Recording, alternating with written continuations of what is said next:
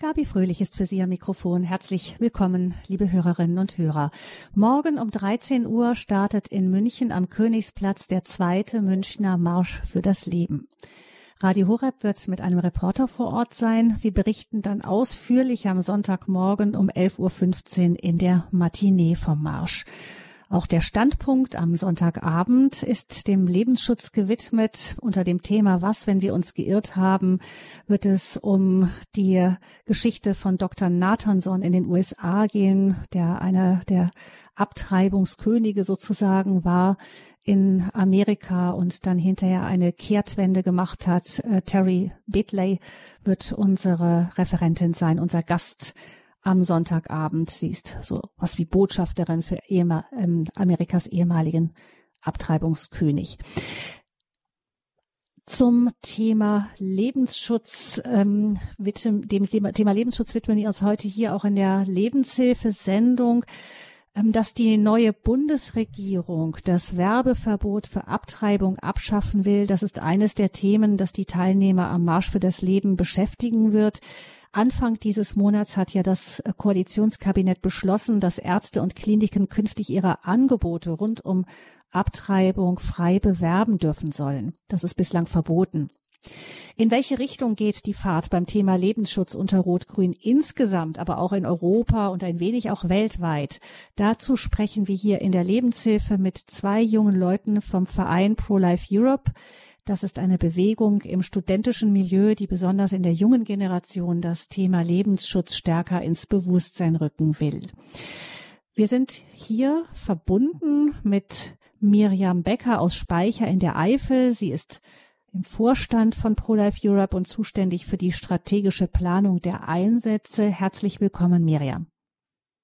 Grüß Gott, guten Morgen.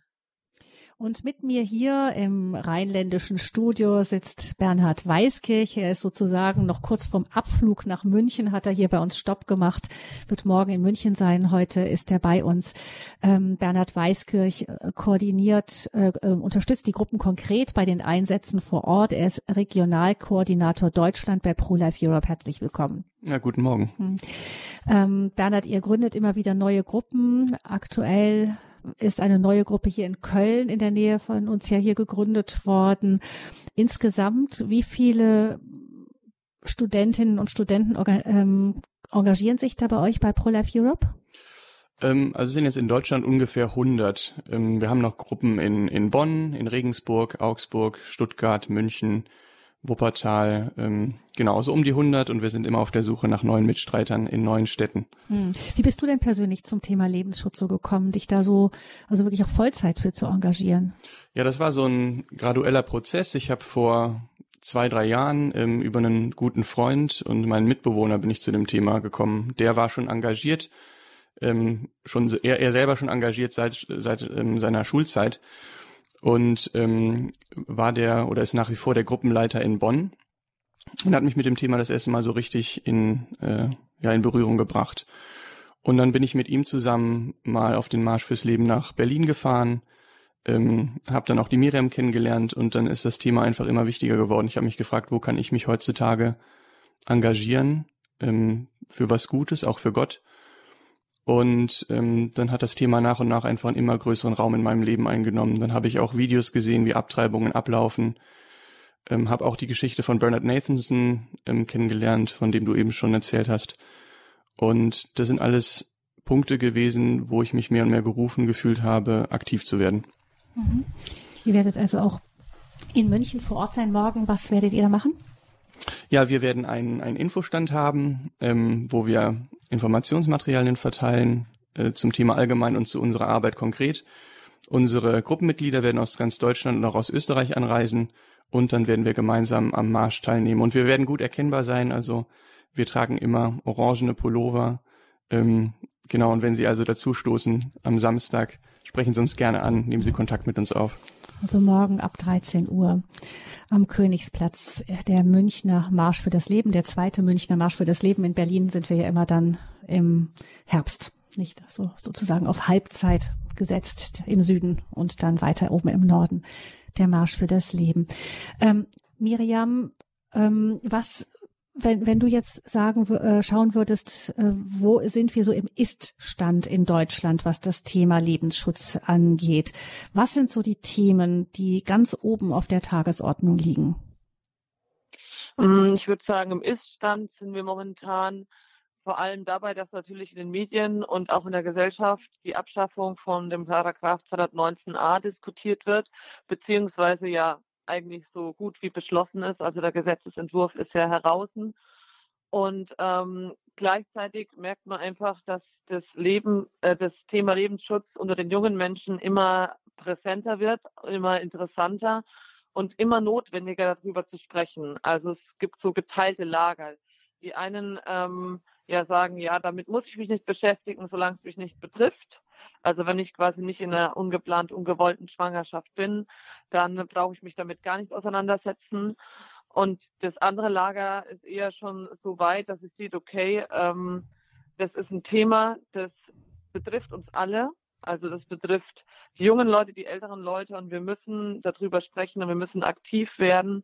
Und so wie es jetzt im Moment ist, auch was von der Regierung für Pläne gemacht werden, dabei können wir es nicht stehen lassen. Wir müssen was unternehmen. Und ich glaube, gerade diese Bewegung der jungen Leute wird auch in Deutschland immer größer. Das heißt, es sind im Grunde so fast so was wie zwei Lager. Es gibt ja auf der einen Seite diejenigen, wenn ich mich dran erinnere, was auch im Wahlkampf da kam, zum Beispiel ähm, unter den ähm, ja eher linken Parteien da die jungen Nachwuchsleute da äh, war es schon erschütternd zu sehen, wie es wirklich nur um die Frau gehen sollte, wirklich nur um die Frau. Das war regelrecht die Abtreibung spürt man ist in dem Punkt regelrecht ein feministisches äh, Kampffeld. Und auf der anderen Seite sagt ihr, gibt es aber auch die die anderen jungen Leute, die die das ganz anders sehen? Ja, uns geht es auch total um die Frau. Also ähm, wir sprechen bei Abtreibung nicht nur davon, dass da ein Kind stirbt, sondern uns ist, ist genau die Frau ganz wichtig. Und wir sehen, dass die Frauen eigentlich alleine gelassen wir werden mit diesen Art von scheinbaren Lösungen, die hier beschlossen werden. Ähm, denn ja, die Frau verdient ganz, ganz viel Hilfe und Zuwendung in diesem ja, schwierigen äh, Feld von Schwangerschaftskonflikt. Das ist ja immer eine Not, die vorherrscht. Und ähm, das stimmt natürlich, du hast recht. Es gibt das Lager der so ja scheinbar aggressiven Linken auch, die eben Selbstbestimmungsrecht fordern. Aber ähm, ich würde sagen, das ist nicht die breite Masse, sondern die breite Masse ähm, sind schon die, die eigentlich zu Recht fordern, die Frauen brauchen Hilfe und die Frau hat auch ein Recht auf diese Hilfe. Und meiner Meinung nach wird durch die Bestrebungen in der Regierung das eingeschränkt. Also die Frauen werden eigentlich immer mehr im Stich gelassen, weil wenn man ein Recht auf Abtreibung postuliert, dann ist es irgendwie, klingt es so, als ob das harmlos ist und als ob man Frauen eigentlich gar nicht wirklich helfen müsste. Die einzige Hilfe, die wir ihnen quasi geben müssen, ist, dass sie freien Zugang zur Abtreibung haben kann. Am besten kostenlos und überall. Hm. Ähm, gucken wir mal, Bernhard, auf den Paragraphen 219a, also der, das ist schon Beschluss, das soll gestrichen werden. Das heißt, dass man künftig, keine Ahnung, in der U-Bahn oder keine Ahnung, in der Zeitung oder irgendwo oder im Internet ähm, Werbung bekommen kann, ähm, schwa ungewollte Schwangerschaft, wir bieten das und das und das. Ja, ist das, das die Folge davon dann, was wir sehen werden? Ja, das, also man sieht das schon in Wien, kennt man das, da hängt genau so eine Werbung in der, äh, in der U-Bahn, also in die Richtung könnte es gehen. Man muss abwarten, in dem, in dem neuen Gesetzesvorschlag, der da jetzt gemacht werden soll, soll das Heilmittel ähm, Werbegesetz, glaube ich, heißt es oder so ähnlich, auch geändert werden. Also der Buschmann hat schon angekündigt, dass man nicht für Abtreibungen werben können soll, wie man das für andere Güter kann. Wie Der Justizminister. Das, genau. Mhm. Wie das konkret am Ende dann aussieht, das weiß jetzt aber einfach noch keiner. Ähm, und ich finde das auch trotzdem falsch. Ich finde, das ist ein Widerspruch des Heilmittelerwerbsgesetzes, wie auch immer es konkret jetzt heißt, ähm, dafür zu ändern, weil da wird, da werden ähm, Regelungen getroffen für Medikamente, die der Heilung dienen. Also hier wird dann dadurch wieder das Kind im Prinzip zur Krankheit umdefiniert. Ähm, da werden die Kategorien wieder vermischt. Das finde ich also äh, als als hm. zumindest mein als aus, aus meiner laienhaften äh, juristischen Perspektive finde ich das problematisch. Ähm, was ich aber grundsätzlich einfach einfach daneben finde, ist also die ganze Begründung. mit, mit, mit der der neue Gesetzesvorschlag da jetzt eingebracht wird.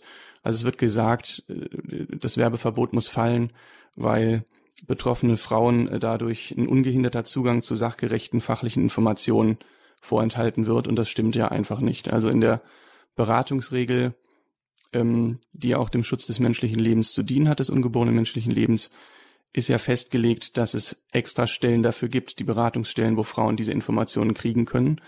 Es gibt auch von der Bundeszentrale für gesundheitliche Aufklärung eine extra eingerichtete Internetseite, familienplanung.de heißt die, ähm, wo auch rund um die Uhr all die nötigen Informationen zu finden sind.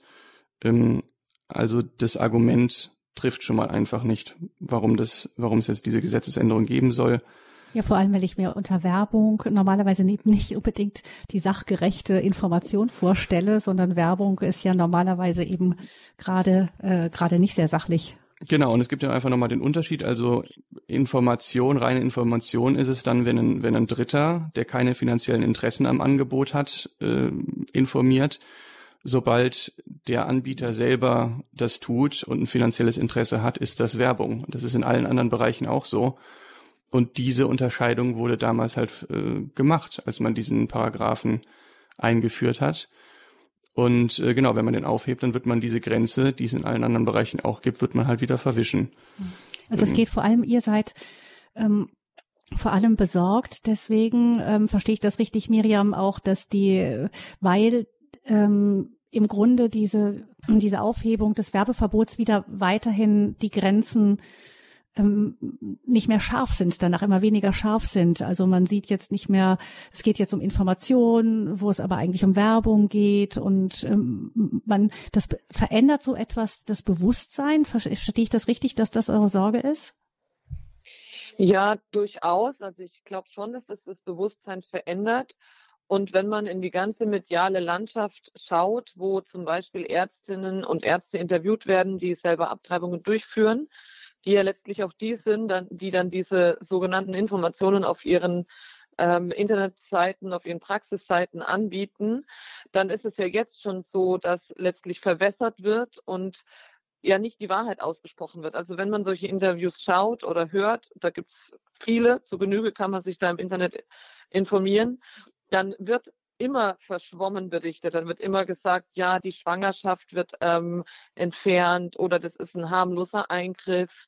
Also wenn davon gesprochen wird, ja, wir wollen den Frauen ehrliche und echte und alle wichtigen Informationen zur Verfügung stellen, dann also bin ich wirklich gespannt, wie das ausschaut, weil im Moment ist es schon nicht so. Also jetzt im Moment gerade informieren Ärzte nicht so, dass eine Frau, die eben über so einen Eingriff nachdenkt, über eine Abtreibung nachdenkt, echte und ehrliche und der Wahrheit entsprechende Informationen bekommen, die sie dann wirklich auch darauf vorbereiten, was ihr bevorsteht und was am Ende ja mit dem Kind natürlich ist. Das ist weg, unwiederbringlich tot.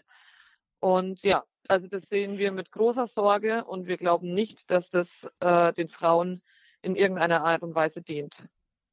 Ähm, ich meine, wir sprechen mit dir ja auch mit, ähm, mit einer Frau.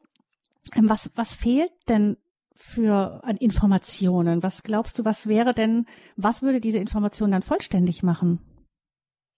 Ähm, ja, also ich bin natürlich noch nie in der Schwangerschaftskonfliktberatung selbst gewesen. Also ich weiß natürlich letztlich nicht, wie ähm, Schwangerschaftskonfliktberatung konkret ausschaut, je nachdem, an welche Stelle man natürlich sich auch wendet. Aber reden wir mal von den staatlichen ähm, Beratungsstellen, die auch den Beratungsschein ausstellen dürfen. Dahinter frage ich stark, also das ist meine persönliche äh, Meinung, und das hinterfrage ich einfach stark, dass die wirklich zum Wohle des Kindes ähm, und also zum Wohle des Kindes und der Frau natürlich, es muss ja immer im, im Einklang sein, beraten und eben die Hilfe aufzeigen, die die Frau konkret braucht. Also das ist ja bei jeder Frau anders. Das können Partnerschaftsprobleme sein, das können finanzielle Probleme sein, das kann Wohnungsnot sein, das kann auch einfach Angst vor ähm, gesundheitlichen Folgen sein.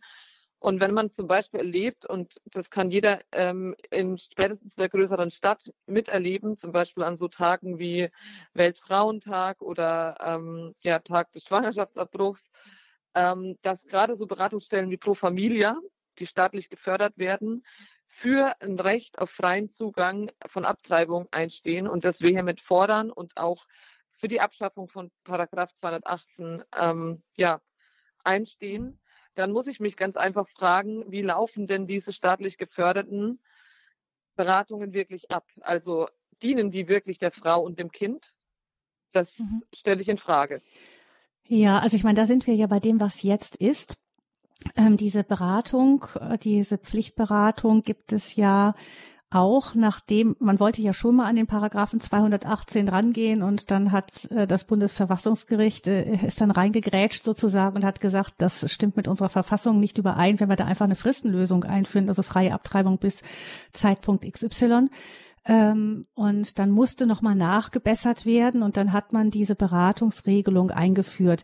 Das ist ja nie ähm, überprüft worden. Da haben ja die Richter damals eigentlich gesagt, das müsse nach einem gewissen Zeitraum ähm, nochmal geprüft werden, ob die, ob diese, diese Variante, dass einfach alle Beteiligten inklusive des, unge das ungeborene Kind äh, genügend berücksichtigt. Ähm, das hat man nie gemacht. Man hat es dann so laufen lassen. Aber ihr sagt ja jetzt schon, läuft's nach Auffassung von, von, von, also einer anderen Perspektive auf Lebensschutz, also auf Lebensschutz her läuft es nicht gut. Ähm, dann könnte man ja fast sagen, gut, ich meine, wenn wenn es sowieso läuft, dann ist es ja schon fast egal, ob das Gesetz jetzt so rum oder so rum ist, oder, Bernhard? Ähm, ja, ähm, aber ich denke auch, ähm, also wenn das Gesetz jetzt fallen würde, Gesetzgebung, die macht ja einen riesen, äh, im, im täglichen Leben macht ja einen riesen Unterschied. Also wenn der Staat dann sagt, das ist keine Straftat mehr, dann hat das eine bewusstseinsverändernde Wirkung auf, auf die ganze Gesellschaft, auf die ganzen Menschen. Und deshalb ist es so wichtig, dass, äh, dass der Staat das weiterhin aufrechterhält.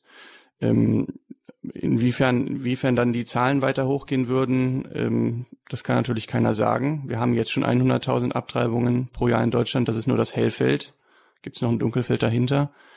Ähm, das weiß keiner, wie sich das entwickeln würde. Aber es wird nicht besser werden. Es wird definitiv nicht besser werden.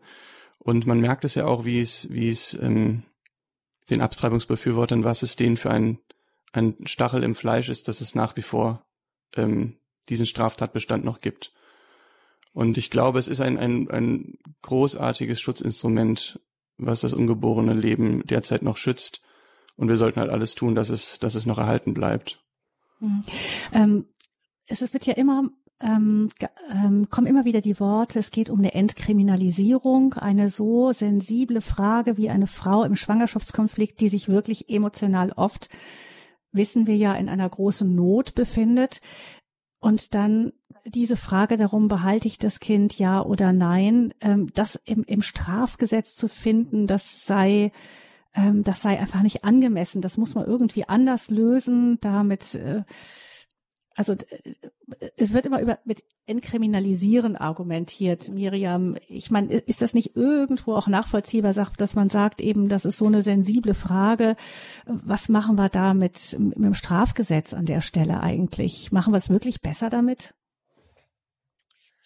Das stimmt, also das Wort kriminalisieren, hm, das klingt sehr hart und natürlich würde man jetzt auch nicht über eine Frau sagen, dass sie kriminell ist, äh, erstmal so, äh, ja, vom Prinzip her, wenn sie ihr Kind abtreiben lässt.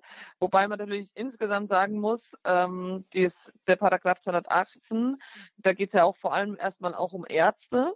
Also einfach auch, dass nicht einfach jeder damit Geld verdienen kann und jeder in jeder Ecke Abtreibungen anbieten kann. Also man macht sich strafbar auch als Arzt, wenn man einfach Abtreibungen anbietet und sich nicht an die vorgegebenen Regelungen, diese Schutzregelungen, wie zum Beispiel die Beratungspflicht oder eben auch diese zwölf Wochen ähm, Frist hält. Also das ist ja nicht so, dass man immer gleich sagt, okay, die Frau ist kriminell. Das ist mal das eine. Und zum Zweiten muss man natürlich sagen, ähm, es ist interessant, wie wir halt insgesamt über das Thema Abtreibung sprechen, weil wenn man es benennt, dann stirbt halt bei jeder Abtreibung ein Mensch. Und ähm, in jedem anderen Feld, wo ein Mensch stirbt, ja, da finden wir das schlimm. Und ähm, wenn jemand über, über das Leben eines anderen Menschen bestimmt und sagt, ja, ich entscheide, du musst sterben oder ich tue sogar noch was dazu, dass du stirbst, dann ist das auch eine Straftat. Und ähm, eine Straftat wird normalerweise nie einfach gut dadurch, dass man äh, sich selber dadurch vermeintlich was Gutes tut. Also wenn ich Hunger und ähm, um an Essen zu bekommen, jemand anderen das Leben nehmen muss, ist das auch eine Straftat und wird nicht gut dadurch, dass ich es tue, damit ich selbst ja, verhungere. Also ich weiß, wird vielleicht, also die Schuld wird, wird, die Schuld, es geht, also es geht dann darum, dass die Schuld dann vielleicht, die Schuldfrage wird dann vielleicht eine andere, aber trotzdem käme keiner auf die Idee zu sagen, ja, dann machen wir halt an der Stelle das Delikt erlaubt. Genau. Mhm. Ähm, eine zweite Frage, um die es ja immer wieder geht, ist der Beginn des menschlichen Lebens. Also ich weiß noch, auch in der Schule unseres Sohnes, katholische Schule, wurde diskutiert und dann kam so die, der Konsens raus, dann, wenn das Herz anfängt zu schlagen, vielleicht an der Stelle oder ähm, das ist ja auch immer wieder die Frage, ähm, wir stehen ja als Christen weitgehend darauf, dass es mit der Verschmelzung von Same und Eizelle der Beginn ist und eben nicht danach. Das ist ja auch die kirchliche Position dazu. Ähm, aber kann man das auch ähm, in diesem ganzen Diskurs rechtfertigen? Könnte man, gibt es irgendwelche Argumente, die vielleicht auch ziehen könnten, dass man sagt, okay, ähm, kann man drüber reden, vielleicht setzen wir es ein bisschen später an? Ähm, das ist ja das Spannende. Es ist, äh, ich finde, es ist super, dass, dass die katholische Kirche sich auch so eindeutig ähm, ähm, da positioniert und das auch seit langem eine, eine katholische Position ist. Aber das Spannende ist ja gerade, es ist einfach auch eine humanwissenschaftliche Frage. Und für die Medizin ist vollkommen klar, für einen Biologen, dass das Leben mit der Befruchtung beginnt. Ähm, ab diesem Zeitpunkt haben wir es mit einem eigenständigen Organismus zu tun, mit seiner individuellen DNA, die sich unterscheidet von der der Mutter und des Vaters. Und deshalb ist es ab diesem Moment ein individueller Mensch, dem genauso Menschenrechte zukommen wie uns geborenen Menschen. Ähm, und auf dieser Basis argumentieren wir auch, wenn wir arbeiten. Wenn wir rausgehen auf die Straße und mit Leuten ins Gespräch kommen, dann ähm, argumentieren wir nicht mit christlicher Offenbarung, weil das nicht, weil das einfach keine gemeinsame Basis für viele Menschen ist, wenn wir die auf der Straße treffen. Aber ähm, auf Basis der Wissenschaft kann man sehr gut mit Mitmenschen ins Gespräch kommen. Und dann ist es auch keine, das ist keine unzweifelhafte Frage, äh, keine, keine zweifelhafte, keine zweifelhafte Frage. Das ist medizinisch eindeutig geklärt. Und ähm, auf dieser Basis können wir halt Mitmenschen treffen mhm. bei dem Thema.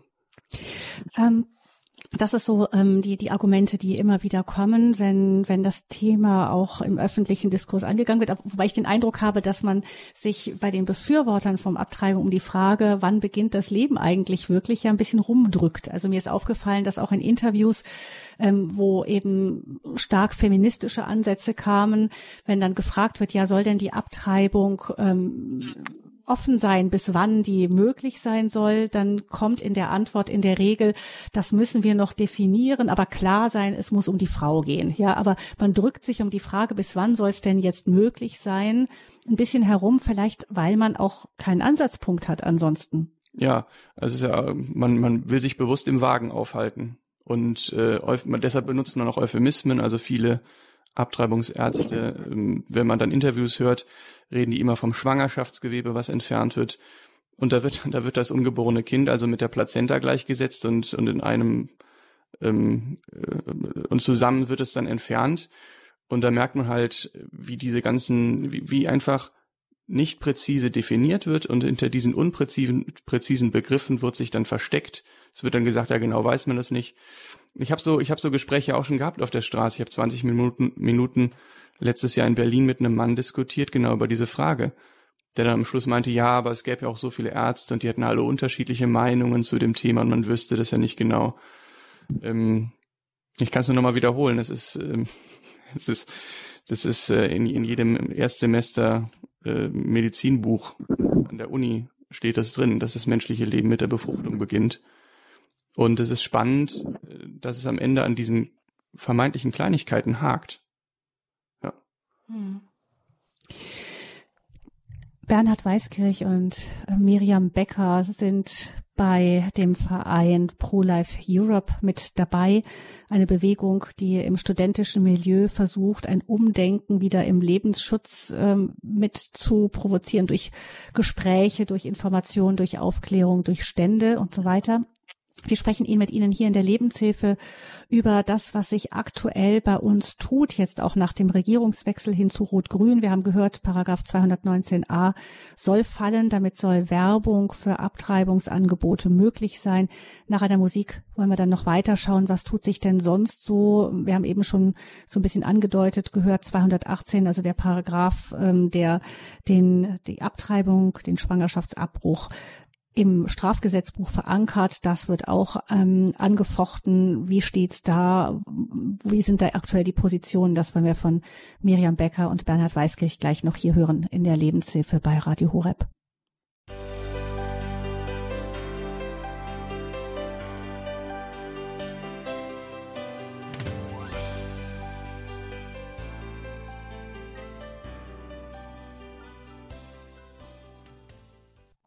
In der Lebenshilfe bei Radio Hureb geht es um das Thema Abtreibung. Wo stehen wir da aktuell in unseren, in der gesellschaftlichen Entwicklung in Deutschland? Wir gucken gleich aber auch über die Grenzen Deutschlands hinaus zusammen mit Miriam Becker und Bernhard Weiskirch von der Bewegung Pro-Life Europe.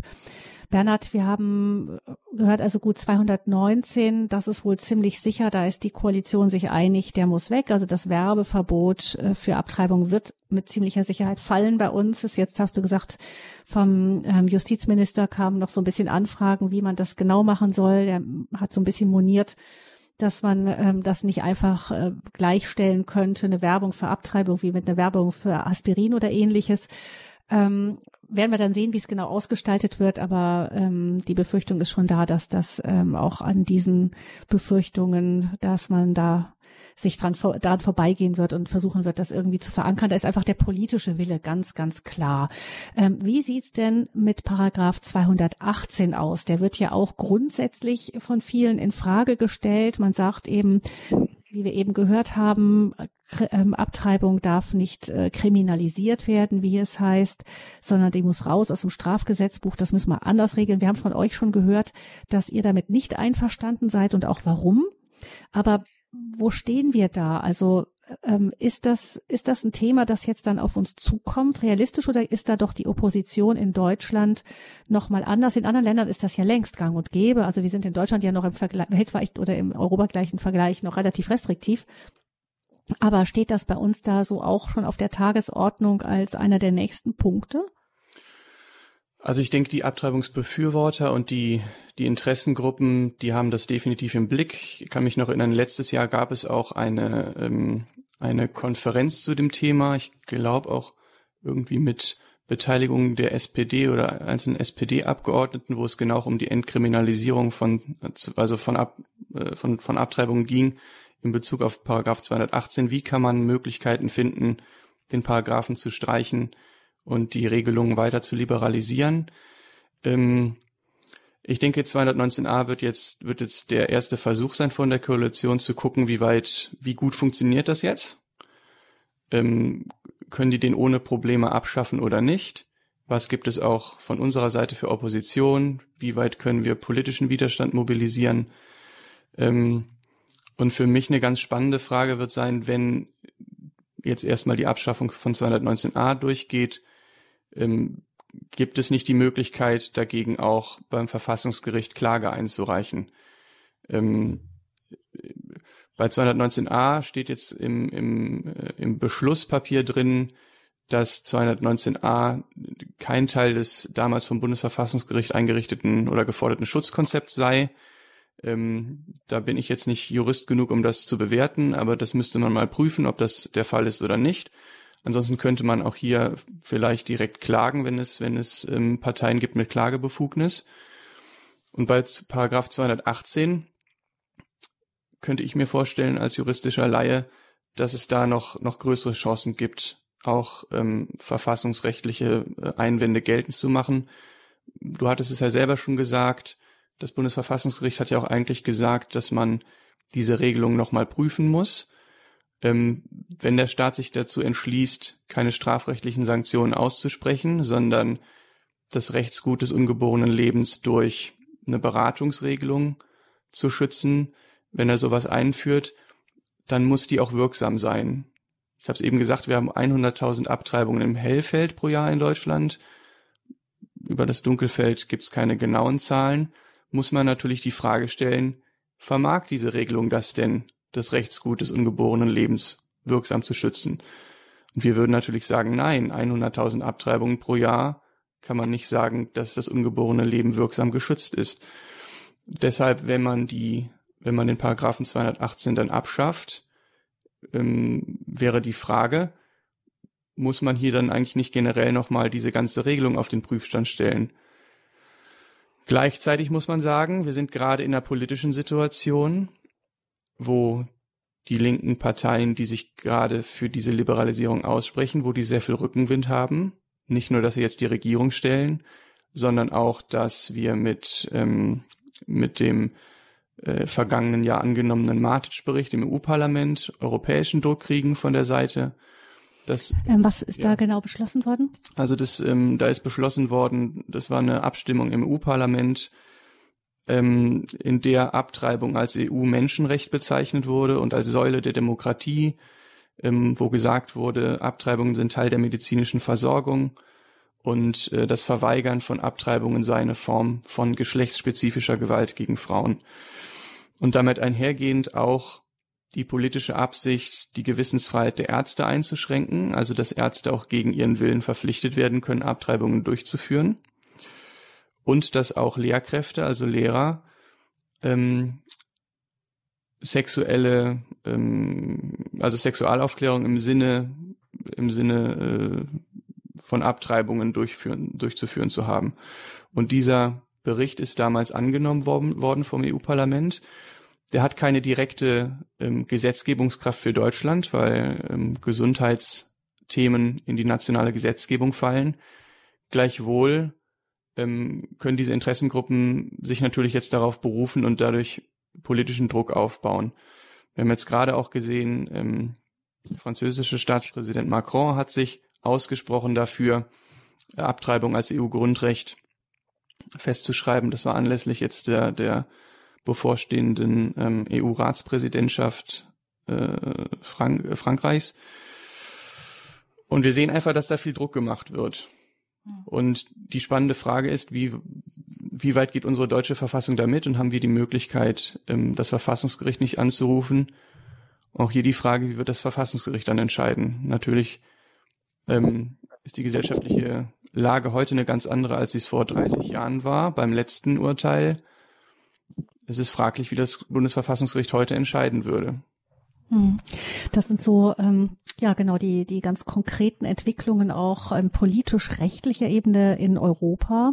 Auf der anderen Seite ist mir aufgefallen, Miriam, dass die das auch ähm, von, von der Seite eine Politikerin der Grünen, die hat das mal in einem Interview auch gesagt und ein bisschen beklagt, dass es Ärzten immer noch äh, zu viele Ärzte gäbe oder immer mehr Ärzte sogar gäbe, die eben Abtreibungen verweigern, die das nicht machen wollen. Und auch ganze Kliniken aus dem ganzen System ausgestiegen sind. Und das sei nicht möglich, damit sei diese Grundversorgung, wie sie das nannte, eben nicht mehr gesichert. Ähm, das sagt uns aber doch auch etwas, dass es wohl nach Aussage eben der Abtreibungsbefürworter immer mehr Ärzte gibt oder Kliniken, die sagen, nee, da können wir nicht mehr mitgehen. Ja, das ist richtig. Also in den letzten zehn Jahren ist das um 40 Prozent zurückgegangen. Also die sogenannte Versorgung. Ähm, und immer weniger Ärzte sind eben bereit, Abtreibungen durchzuführen, beziehungsweise auch Kliniken, was natürlich erstmal unterschiedliche Gründe hat. Also generell führen natürlich Kliniken in katholischer Trägerschaft keine Abtreibungen durch. Ähm, und dann aber natürlich auch einzelne Ärzte oder auch städtische Kliniken, die aufgrund der ja, Kommunalregierung, ein gutes Beispiel dafür ist Passau. Es wird ja seit Jahren beklagt, dass eben das städtische Klinikum in Passau keine Abtreibungen durchführt, weil sich eben der Bürgermeister dagegen ausgesprochen hat. Ähm, aufgrund von ja, Wählerschaft, also ja, die, die, Sache ist natürlich die, die, Leu die Leute, die behaupten, es gibt immer weniger Ärzte und das ist ein Problem, sagen im zweiten dann auch gleich, es gibt immer weniger Ärzte, die Abtreibungen durchführen, ähm, weil sie erstens Angst haben vor den radikalen Abtreibungsgegnern. Also das ist eine Begründung für sie, warum weniger Ärzte Abtreibungen durchführen. Und das Zweite, weil es nicht Teil der, ähm, des Medizinstudiums ist, also der medizinischen Ausbildung. Und ja, daran, daran sehen Sie halt quasi ein Defizit. Und das ist auch ein Punkt, der ja immer stärker verfolgt wird, Abtreibung als Teil der medizinischen Grundausbildung im Medizinstudium zu verankern. Was auch teilweise an unterschiedlichen Universitäten jetzt auch schon begonnen hat.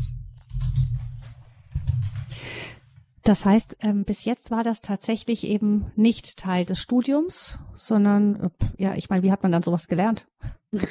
Genau, also es war tatsächlich nicht Teil des Studiums und es gab jetzt in den letzten Jahren schon so einzelne fakultative, also freiwillige Kurse, wo teilweise Studenten, Studentinnen sich ja, zusammengetan haben und sich von schon vorhandenen Abtreibungsärzten haben zeigen lassen an Modellen, ähm, wie man eine Abtreibung durchführt.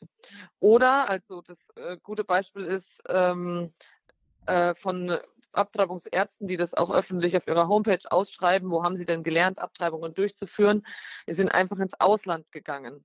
Also die mhm. meisten wahrscheinlich in die Niederlande. Also ich habe das schon auf mehreren Homepages gelesen bei den Ausbildungen dann, dass sie dann halt äh, einen ein-, zweijährigen Aufenthalt in den Niederlanden hatten und sich das haben anlernen lassen. Ja. Mhm. Aber wahrscheinlich sowieso auch nicht alle. Also ich bin mir sicher, es gibt genügend Ärzte, die Abtreibungen durchführen, die sich das halt einfach so gesehen selber beigebracht haben. Hm. Ähm, da will man versuchen, das zu ändern. Das bedeutet aber dann auch äh, eigentlich im Umkehrschluss, dass wenn äh, ein Recht auf Abtreibung stärker festgesetzt wird bei uns, dass auch Ärzte ähm, im Grunde sich da nicht mehr entziehen können so leicht, oder? Das heißt, wenn jemand da wirklich aus ethischen Gründen selber da nicht mit sich klarkommt oder das nicht machen will, kann das dann sein, dass der wirklich ein Problem bekommt? Ja, also es ist ja jetzt schon so, dass man, wenn man Medizin studiert und über einen Facharzt nach, nachdenkt, es eigentlich fast unmöglich ist, äh, Gynäkologie zu wählen, weil man schon fast auch in der Ausbildung nicht drum kommt, Teil äh, von einer Abtreibung am Ende zu sein. Und das ist ein großer Gewissenskonflikt. Also ich habe einige Freundinnen und Freunde, ähm, die Medizin studiert haben und die mir das auch berichtet haben, dass das eigentlich ja eigentlich keine Option ist, Frauenarzt zu werden, ähm, weil es jetzt schon so ist, dass man schief angeschaut wird oder auch unter Druck gesetzt wird. Und gerade an der Klinik, wenn man dann die Ausbildung macht zum Facharzt, das äh, jetzt schon so schwierig ist, dass das eigentlich kaum noch jemand wählen kann, der ähm, einfach aus, aus seinem eigenen Gewissen sagt, nee, eine Abtreibung werde ich niemals durchführen. Und das ist zu befürchten, dass wenn sich die Gesetze dahingegen ändern, dass es immer schlimmer wird und dass es bis hin zum Ich kann meinen Beruf nicht mehr ausüben kommt. Also nicht nur für Ärzte, sondern natürlich auch für Hebammen, Krankenschwestern und alle, die sonst noch an Abtreibungen beteiligt sind. Also das ganze medizinische Personal. Hm.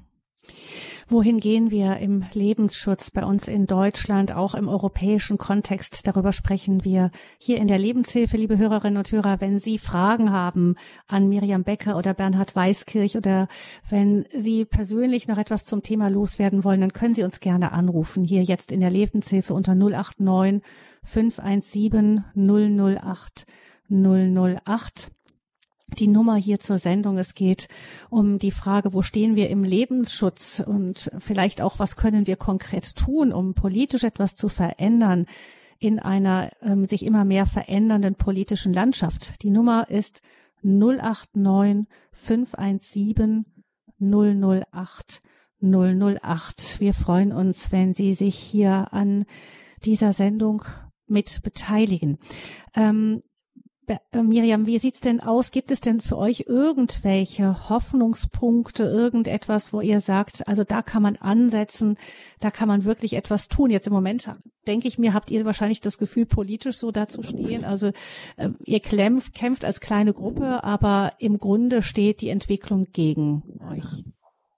Oder nicht? Ja, zu, zum allerersten Mal sind wir natürlich an sich keine politische Bewegung, also Pro-Life Europe hat jetzt nicht den Auftrag oder sieht sich selber nicht als die Gruppe, die ähm, Gesetze verändert oder Politik verändert, sondern das ist, wir sind eher, wir setzen weiter unten an. Unser Ansatz ist ja, die Studenten zu erreichen und Aufklärung und Prävention ihnen zuteil werden zu lassen. Also über das Thema Abtreibung sprechen, aufklären über, wie ist es eigentlich mit dem Leben vor der Geburt? Wie schaut es aus? Wann, wann schlägt zum Beispiel das Herz? Das wissen die allerwenigsten. Ähm, wie läuft eine Abtreibung ab? Also wirklich sich mit dem Thema auseinanderzusetzen, hoffentlich, bevor man selbst jemals in einem Schwangerschaftskonflikt ist. Also das ist das Erste. Und warum wollen wir die Studenten erreichen? Da werden wahrscheinlich, Miriam, viele sagen, ähm, mein Gott, ich meine, äh, ich, ich beschäftige mich ja auch nicht mit Krebs oder mit irgendetwas intensivst vorher. Das kommt dann, wenn es kommt. Das ist richtig.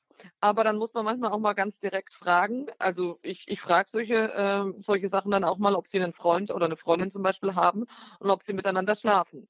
Das muss man direkt ansprechen und wenn dann die Antwort ja ist, dann ist ja ganz, ganz klar und das darf man auch ähm, offen sagen, dass mit einer hohen Wahrscheinlichkeit ähm, so eine Situation in der Schwangerschaft mal eintritt, weil das halt biologisch einfach vorkommt. Ähm, und damit betrifft es wahrscheinlich mehr Leute, als wenn ich jetzt sage, ja, eventuell vielleicht könnte ich irgendwann mal Krebs bekommen. Und selbst da ist es ja so, dass äh, wir angehalten sind, erst recht wir Frauen, zum Beispiel jährlich zur Krebsvorsorge zu gehen. Das ist also durchaus was, was uns beschäftigt, obwohl keiner von uns jetzt wahrscheinlich Krebs hat. Ähm, aber man, man, ja, man möchte einfach gewappnet sein. Man möchte Bescheid wissen. Man möchte auch wissen, was ist in meinem Körper los. Und das Gleiche würde ich als allererstes für eine Schwangerschaft sagen. Ich möchte doch eigentlich wissen, äh, wenn ich schwanger bin, ähm, ja, was, was habe ich da zu erwarten? Wie ist es in den ersten Wochen? Wie, äh, wie groß ist mein Baby vielleicht? Also wenn ich, wenn ich mich auf ein Kind freue, dann ist das wahrscheinlich die selbstverständlichste Art und Weise, sich zu informieren. Und ähm, wir sagen halt, es ist wichtig, das auch vorher schon zu tun. Es ist wichtig, die Studenten ähm, aufzuklären, weil sie letztlich die sind, die mal Ärzte werden, die mal Lehrerinnen und Lehrer werden, die mal in die Politik gehen, die Jura studieren und vielleicht ähm, ja am Ende beim Bundesverfassungsgericht landen, wer weiß es. Äh, jedenfalls ist uns klar, dass wenn wir die Studenten und die junge Generation erreichen, dass wir langfristig Herzen verändern können und damit auch die Geschichte verändern können. Mich interessiert gleich noch auch, ähm, wie diejenigen reagieren, die ihr da so ansprecht. Ähm, erst möchte ich aber gerne eine Hörerin mit hineinnehmen, die uns anonym anruft aus dem Ruhrgebiet. Herzlich willkommen. Ja, guten Morgen. Ich möchte sagen, dass die Gesetzgebung ja, ja jetzt schon ein Problem ist. Ich habe gestern mit einer jungen Frau gesprochen, die ähm, ist der Meinung, bis zur zwölften Woche sei das kein Mord. Wenn man dann abtreiben ja. würde. Und dann habe ich ihr gesagt, dass ja eben schon seit der Empfängnis ähm, das ein werdendes Leben ist und äh, also dass das ja so nicht okay ist, ne? Hm, also genau, bei Mord unterstellen wir immer böse Absicht, deshalb vermeiden wir normalerweise dieses Wort so, aber trotzdem ist es wichtig, dass wir versuchen, auch scharf in den Konturen zu bleiben und zu sagen, da wird ein menschliches Leben getötet. Ja, genau. Aus welchen Gründen auch immer. Mhm. Ähm, ja, das ist heißt, Sie wollen es uns sagen, ähm, die Gesetzgebung jetzt tatsächlich, Bernhard, ist ja ein bisschen so, wie unsere Hörerin sagt. Es heißt, da gibt es zwar diese Beratung, aber dann ist es okay. Das heißt, dass das am Ende doch ähm, vom Gesetzgeber heißt es ja rechtswidrig, aber straffrei ist, hat ja jetzt schon in den Köpfen so ein bisschen das verschwimmen lassen. Genau, offensichtlich. Und deshalb, deshalb meinte ich ja, wenn Paragraph 218 fallen würde, wird sich dieser Prozess noch weiter durch die Gesellschaft ziehen. Du hast es gerade genau schon gesagt, es ist diese ambivalente, ambivalente Haltung, es ist eine rechtswidrige Straftat, die aber nicht sanktioniert wird. Und offensichtlich verstehen die Leute, verstehen die Leute es dann nicht mehr. Mhm. Ja. Ja, vielen Dank für diesen Einruf. Ihnen alles Gute und dann hören wir unter der 089 517 008 008 Herrn Kraus aus Straubing. Guten Morgen. Guten Morgen in die Runde. Ich lese aktuell gerade ein Buch, da geht es um die Agenda 21. Und das ist so geschrieben, dass es auch ein normalsterblicher Mensch versteht oder wird es umschrieben. Und genauso wird es dort behandelt. Die Menschen sind der Anschauung von denen zu viele auf der Welt. Und die haben ab zehn Jahren schon Sexualunterricht und die sollen ihren, um ihren Körper selbst bestimmen und sollen das auch gerne ausprobieren. Und das wird also auch in der Zeit, in der, in der Zeit selber ist drin geschrieben, äh, gestanden, äh, Männer sollen sich die Samenleiter durchtrennen lassen, damit es weniger Menschen gibt auf der Welt. Also es ist alles in dieser Agenda 21, wenn Sie mal Interesse haben an so einem Buch, wo das drinsteht, wie das umschrieben ist, Also, ja, das war, ist ursprünglich von den Vereinten Nationen kommend. Die Agenda 21 kennen wir darunter. Von der WHO, genau. Eine Unterstützung, ja. WHO genau auch mit drin. Eben, es geht um Zukunft, Umwelt und so weiter. Wie ähm, ist das denn? Ja, da, da gibt es tatsächlich, das würde ich gerne weltweit auch mal noch an Miriam oder Bernhard weitergeben. Wie sind da so, was sind da für Menschenbilder, Weltbilder im, im Umlauf, die eben sich dann doch, ähm, wo, wo, der, wo der Lebensschutz oder wo die Abtreibung im Grunde als ein Teil im Grunde auch der Gesundheitsvorsorge angesehen wird. Ja, also das, das stimmt äh, und ich bin sehr dankbar für Herr Krause, dass er das anbringt. Ich würde auch gern was zitieren, weil mir das einfach so wichtig ist. Ich habe den äh, Gesetzesentwurf zur Abschaffung von Paragraph 219a vor mir liegen und ich glaube einfach, was wirklich ein großes Problem ist, dass warum wir auch mit ProLife Europe so viel Präventionsarbeit machen, ist, dass die meisten Menschen nicht mitbekommen, was im sogenannten Kleingedruckten steht oder was letztlich sich hinter diesen ganzen Versuchen von Gesetzesänderung, Gesetzesabschaffung ähm, versteckt. Also der Normalbürger bekommt es gar nicht mit, außer man liest sich den Gesetzesentwurf durch. Aber selbst dann muss man schon echt im Thema drin sein, um durchzusteigen. Und ähm, unter dem Römisch 6 im Gesetzesentwurf unter Punkt 2 überschrieben mit Nachhaltigkeitsaspekte, wird man jetzt erstmal irgendwie an Umwelt- oder Klimaschutz denken. Aber ich zitiere, da steht, der Entwurf steht im Einklang mit den Leitgedanken der Bundesregierung zur nachhaltigen Entwicklung im Sinne der deutschen Nachhaltigkeitsstrategie, die der Umsetzung der Agenda 2030 für nachhaltige Entwicklung der Vereinten Nationen dient. Und da ist die Strafbarkeit der Werbung für den Schwangerschaftsabbruch die erste ähm, Aktion ähm, im Sinne des äh, ja, freien Zugangs für reproduktive Gesundheit und die reproduktiven Rechte. Also das, das heißt, sobald diese Wörter, die werden dann re reproduktive Gesundheit oder Nachhaltigkeit dahinter versteckt sich dann ähm, auch eine eine Ab Agenda, die hin zu Abtreibungen auch ähm, führen soll, genau. zu freien Abtreibungen. Hm. Die einfach ähm, Abtreibung fördert und dann ein weiteres Schlagwort, also da steht dann Verwirklichung von Ziel 3, ist ein gesundes Leben für alle Menschen jedes, jeden Alters und es soll ihr Wohlergehen fördern. Das klingt ja immer total positiv. Aber was heißt ein gesundes Leben für alle Menschen, jeden Alters? Die ungeborenen Kinder sind da sicher ausgeklammert. Mhm. Danke, Herr Kraus, für Ihren Einwurf. Wir hören, was Frau Ewinger uns zu sagen hat aus Oberaschbach. Hallo. Ja, grüß Gott, mein Name ist Marion Ewinger und ich bin selber Mutter von vier Kindern. Äh, kann nur zustimmen äh, dem, was ich jetzt bisher gehört habe. Ich wollte aber auch noch einen ganz anderen Gedanken mit hineinbringen und zwar die grundsätzliche Haltung. Das heißt ja, wo gehen wir hin in Deutschland? Wir haben also äh, eine Situation, wo wir nicht mehr Gott respektieren. Und äh, ich war selber in Sievern, ich habe gehört, dass dort das Jesuskind erscheint und es hat ganz klar auf diese Sünde hingewiesen, dass das wohl die größte Sünde der jetzigen Generation sei. Und wenn diese Sünde nicht aufhört, hm. so habe ich es wird es nicht zum hm. Frieden kommen. Ich denke, wir brauchen ein Umdenken und eine Haltung, die wieder akzeptiert, dass Gott unser Schöpfer ist, dass wir jemanden rechtfertigen müssen und er uns das Leben geschenkt hat.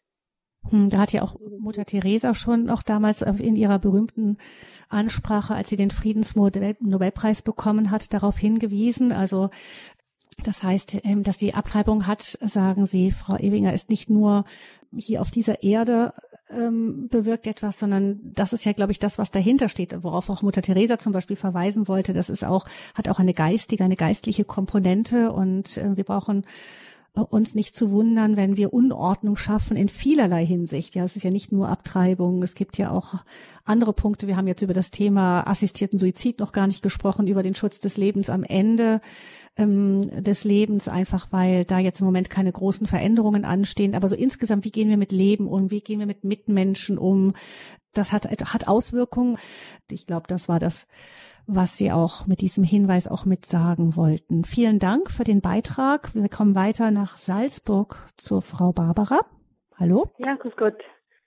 Ja, danke für die gute Sendung. Es ist für mich sehr interessant, weil ich selber auch im Lebensschutz tätig bin und es sind wieder gute Informationen für mich. Also ich, ich tue Schwangere beraten, die, die rufen bei Hotline an und, und, und wir, wir geben ihnen halt dann mhm. Tipps und helfen ihnen halt, ähm, dass sie sich fürs Leben entscheiden. Und jetzt ist eben meine Frage, wenn jetzt das Gesetz fallen würde, das, das, das 218 da, ähm, würde das jetzt für den Lebensschutz, für die Lebensschützer allgemein für Sie und, und alle, was halt da tätig sind, auch dann hm. Konsequenzen mhm. haben, dass zum Beispiel die auch jetzt verfolgt werden, unter Anführungszeichen. Ja, spannende Frage. Dürfte denn, wenn im Grunde der, die Abtreibung ein, ein Recht ist, ein Menschenrecht ist, dürfte man dann überhaupt noch ähm, sich gegen Abtreibung so in der Öffentlichkeit aussprechen, Bernhard? Ähm, das kann jetzt einfach keiner absehen, wie sich das dann weiterentwickelt. Aber die Absicht, die ist auf jeden Fall da. Ich habe das eben erwähnt, im Matic-Bericht im EU-Parlament wurde ja schon gesagt oder wurde erklärt, dass das Verweigern von Abtreibungen eine Form geschlechtsspezifischer Gewalt sei. Das heißt, ähm, der Gedanke dahinter ist dann offensichtlich, sich für den Lebensschutz einzusetzen, darauf hinzuweisen, dass das ein Kind ist, was dabei stirbt, all diese ganzen Fragen anzusprechen, ist Gewalt gegen Frauen. Und wenn sich diese, dieser Gedanke dann durchsetzt und auch in, in Rechtsvorschriften niederschlägt, dann könnte das das Ende dieses Prozesses sein. Jetzt gerade gibt es auch gerichtliche Auseinandersetzungen in Frankfurt. Da hat eine Gebetsgruppe von 40 Days for Life, das ist eine Gebetsgruppe, die immer vor Abtreibungsorganisationen betet ähm, für das ungeborene Leben.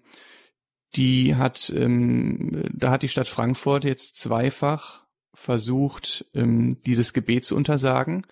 Es ist beides Male, beide Male vom, ähm, vom Frankfurter Gericht ähm, ähm, ähm, wurde gesagt, dass, dass die Gebetsgruppe das machen darf. Also dieses Verbot der Stadt war rechtswidrig. Ähm, also derzeit ist es noch so, dass äh, zumindest das Gericht jetzt, also dass die Versammlungsfreiheit von uns Lebensschützern auch vor diesen Abtreibungsorganisationen aufrechterhalten wird.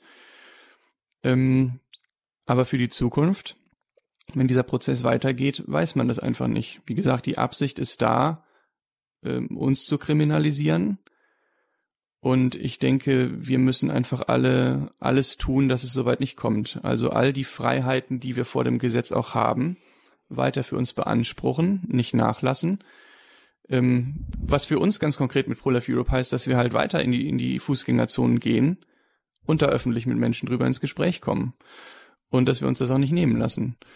Und ähm, solange wir das weiter tun, und uns auch nicht diesen Euphemismen und diesen, diesen falschen Definitionen, die in die Welt gesetzt werden, solange wir uns dem nicht beugen, ähm, ja, können wir diesen Prozess mindestens verlangsamen, wenn nicht sogar aufhalten, wenn nicht sogar umdrehen.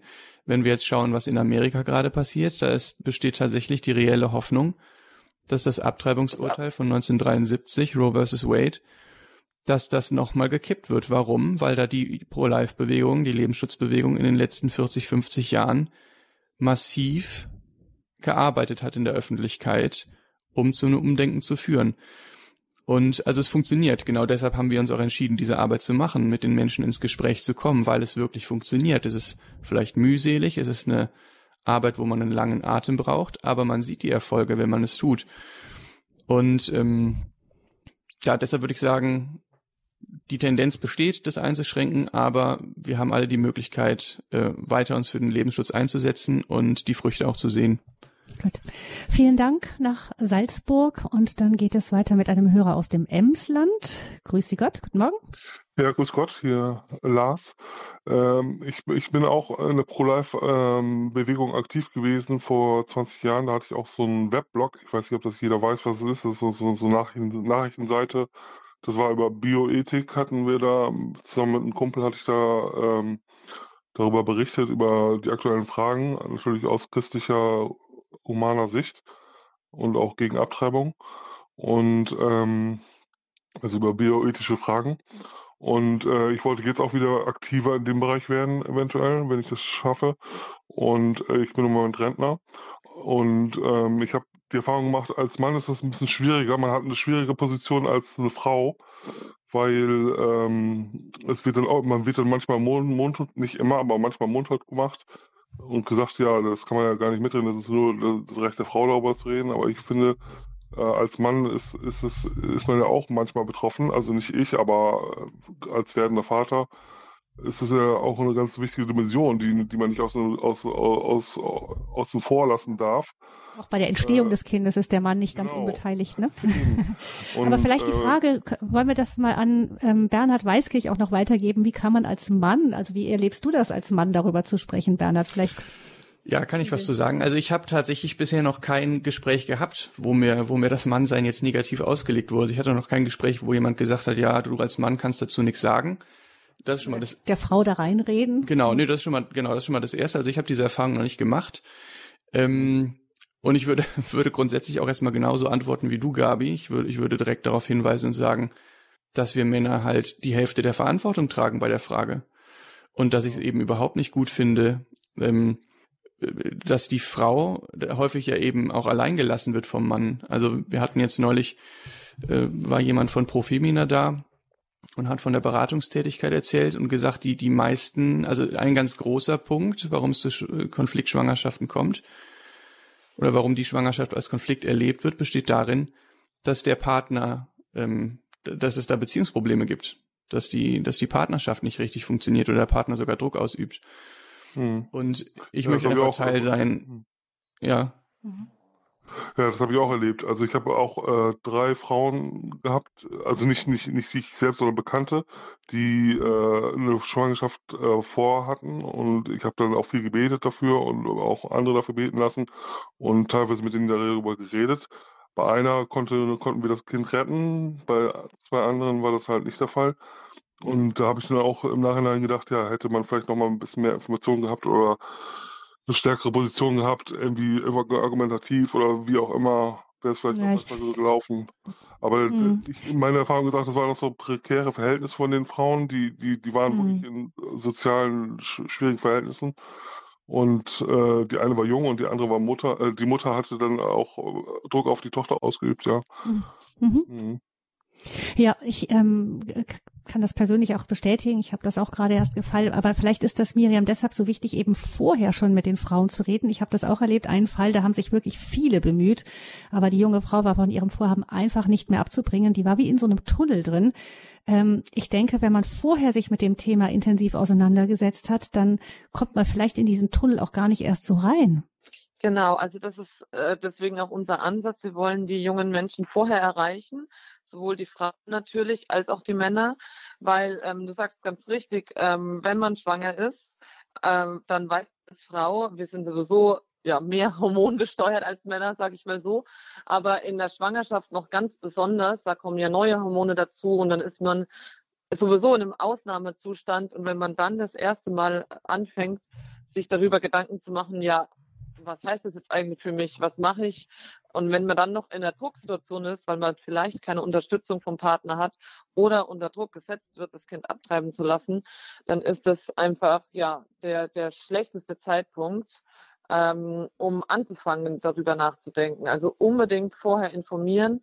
Und das geht genauso an die Männer. Also das habe ich schon so oft auf der Straße erlebt, gerade bei Pärchen, dass dann der Mann gleich sagt, also wenn ich auf das Thema anspreche, oh, ich kann mich ein Stück entfernen, das Gespräch betrifft mich ja nicht, weil ich werde ja nicht schwanger. Und dann sage ich mhm. immer gleich, doch, das betrifft dich schon, weil, ähm, wie, Gabi, du hast es gerade schon gesagt, also der Mann hat die Hälfte des Anteils an, an einem Kind, das da entstanden ist. Und es ist, muss einfach viel mehr ins Bewusstsein auch der Männer rücken, dass es auch ihre Aufgabe ist, sich darüber zu informieren und äh, Bescheid zu wissen, was bedeutet eigentlich eine Abtreibung oder was heißt es, dass äh, mein Kind dann nicht mehr lebt. Also Mhm. Das ist unumkehrbar. Und das ist mhm. unser Ansatz bei Blue Life Europe. Deswegen wollen wir die Studenten ähm, erreichen oder eben auch schon die Schüler in den Schulen. Mhm. Ja, danke schön Ihnen, Lars, für Ihren Beitrag. Frau Dehlmeier ruft uns aus Frankfurt am Main an. Grüße Gott. Grüß Gott. Ich habe nur dazu eine Sache. Viele Frauen leiden später darunter, dass sie das Kind abgetrieben haben. Und wenn sie mhm. älter werden und sie haben, können dann kein Kind mehr bekommen, dann äh, leiden sie darunter, wenn sie ein Kind sehen, was 15 Jahre alt ist, weil sie immer sagen, das könnte jetzt auch meine Tochter sein. Mhm. Und viele von diesen abgetriebenen Frauen brauchen später eine psychotherapeutische Behandlung, weil sie das dann doch nicht so verarbeiten konnten, wie wir das einfach so gehandhabt haben. Und darum das gehört vielleicht auch, hm. dass man da noch ein bisschen weiter darüber nachdenkt. Danke. Ja, danke schön, Frau Delmeier. Wir haben das tatsächlich, das Post-Abortion-Syndrom, auch in Sendungen mehrfach behandelt. Wenn Sie da im Internet suchen, werden Sie sicher fündig oder beim Hörerservice anrufen. Ähm, da können Sie nachfragen, wann es Sendungen dazu gab, falls Sie das Thema besonders interessiert. Ähm, aber sicher, das ist eine vielleicht von den Informationen, die Frauen oft vorenthalten wird, nicht, dass eine Abtreibung auch für die Seele nicht immer, also ich vermute persönlich ehrlich gesagt niemals, aber es kommt nicht immer zum Vorschein, aber dass das nicht ganz folgenlos ist, nicht, dass das nicht einfach so ist, ich mache das Problem weg und dann ist es aus meinem Leben raus, das denkt man ja, möchte das Problem entfernen, aber dass das so einfach nicht geht und auch nicht für die Seele oft nicht folgenlos ist. Danke für den Hinweis, Frau Dehlmeier. Dann haben wir eine letzte Hörerin aus Freiburg im Breisgau, Frau Koch. Ich grüße Gott, Sie. Hier ist Koch Andrea. Ja, ich, äh, grüß Gott alle zusammen. Ich wollte sagen, eigentlich ist ja Gott unser Herr. Also wir gehören Gott und Gott hat die zehn Gebote gegeben. Dort heißt es, du sollst nicht töten. Also ist das eigentlich muss das unsere Grundlage sein in unserem Leben. Und das äh, Abtreibung, äh, das ist wirklich töten. Da ist da, wo eigentlich das Leben ran, heranwächst. Der Leib von der Frau wird zum Sarg äh, und äh, um es extrem auszudrücken. Und hm. Mutter Gottes hat in Amerika einen Rosenkranz äh, gegeben, der Rosenkranz der Ungeborenen, wo die Mutter Gottes die Mütter und die Väter beeinflusst, äh, ihr Kind zu behalten. Und es müsste viel mehr mit diesem Rosenkranz gebetet werden, weil das die Gnaden, Gnaden gibt, einfach das Kind zu behalten. Und der Staat, der müsste eigentlich die Mütter unterstützen, weil die Mutter wird, wird ganz äh, außer vor Klasse, wie Mutter Gottes kann man sagen eigentlich auch. Also das ist trennt von Gott, Abtreibung trennt von Gott, da wird der Frau, zwischen Gott und dem Menschen immer größer. Mhm. Ja. Äh, Frau, Frau Koch, ich muss, ich muss reingehen, weil wir sagen, ähm, weil die Sendung, Sendezeit gleich zu Ende ist und ich gerne noch ein ganz kurzes Schlusswort auch Bernhard Weiskirch und Miriam Becker noch geben würde. Ähm, aber wir, wir haben Ihr Anliegen verstanden, eben das Rosenkranzgebet, denn ähm, wenn wir da reingehen, immer tiefer in diese ganze, wie Johannes Paul II., der große Papst gesagt hat, die Kultur des Todes, wenn wir da hineingehen, dann trennt uns das auch als Gesellschaft, als Menschen immer mehr von Gott ab und das hat auch weitere Folgen für uns. Also insofern das Plädoyer uns immer wieder auch durch das Gebet wieder an Gott anzuhängen und die Menschheit mit uns an Gott anzuhängen. Vielleicht noch zum Schluss euch, bevor wir euch entlassen und Bernhard sich dann auch bald auf den Weg nach München macht. Ähm, was, was macht euch Hoffnung in dem Ganzen? Wir haben gesehen, die ganze gesellschaftliche Entwicklung auch weltweit ist eigentlich eher lebensfeindlich aktuell. Wo seht ihr Hoffnungsschimmer? Ähm, ja, ich hatte es gerade eben schon angesprochen. Ähm, ich habe zum einen einfach Hoffnung, wenn ich, wenn ich Gespräche geführt habe auf der Straße, dass es funktioniert. Ich kann mich noch erinnern, ich habe ein Gespräch neulich geführt mit dem jungen Pärchen. Ähm, das war ein super schwieriges Gespräch. Die waren überhaupt nicht offen für die Position. Aber bei dem, bei der jungen Dame habe ich dann zweimal wirklich im Gespräch gesehen, wie sie irritiert war und äh, und ans Nachdenken gekommen ist. Mhm. Also es funktioniert einfach, mit Menschen ins Gespräch zu kommen zu dem Thema. Mhm. Dankeschön, Bernhard. Miriam, auch ganz kurz. Ganz kurz, mir macht einfach Hoffnung, dass es immer mehr junge Leute ähm, sind, die bereit sind, sich für den Lebensschutz einzusetzen. Und ich glaube, die Bewegung wird auch in Deutschland wachsen. Vielen Dank, Miriam und Bernhard von ProLife Europe. Herzlichen Dank fürs Zuhören, sagt Gabi Fröhlich. Und Ihnen allen, liebe Hörerinnen und Hörer, einen gesegneten Tag noch.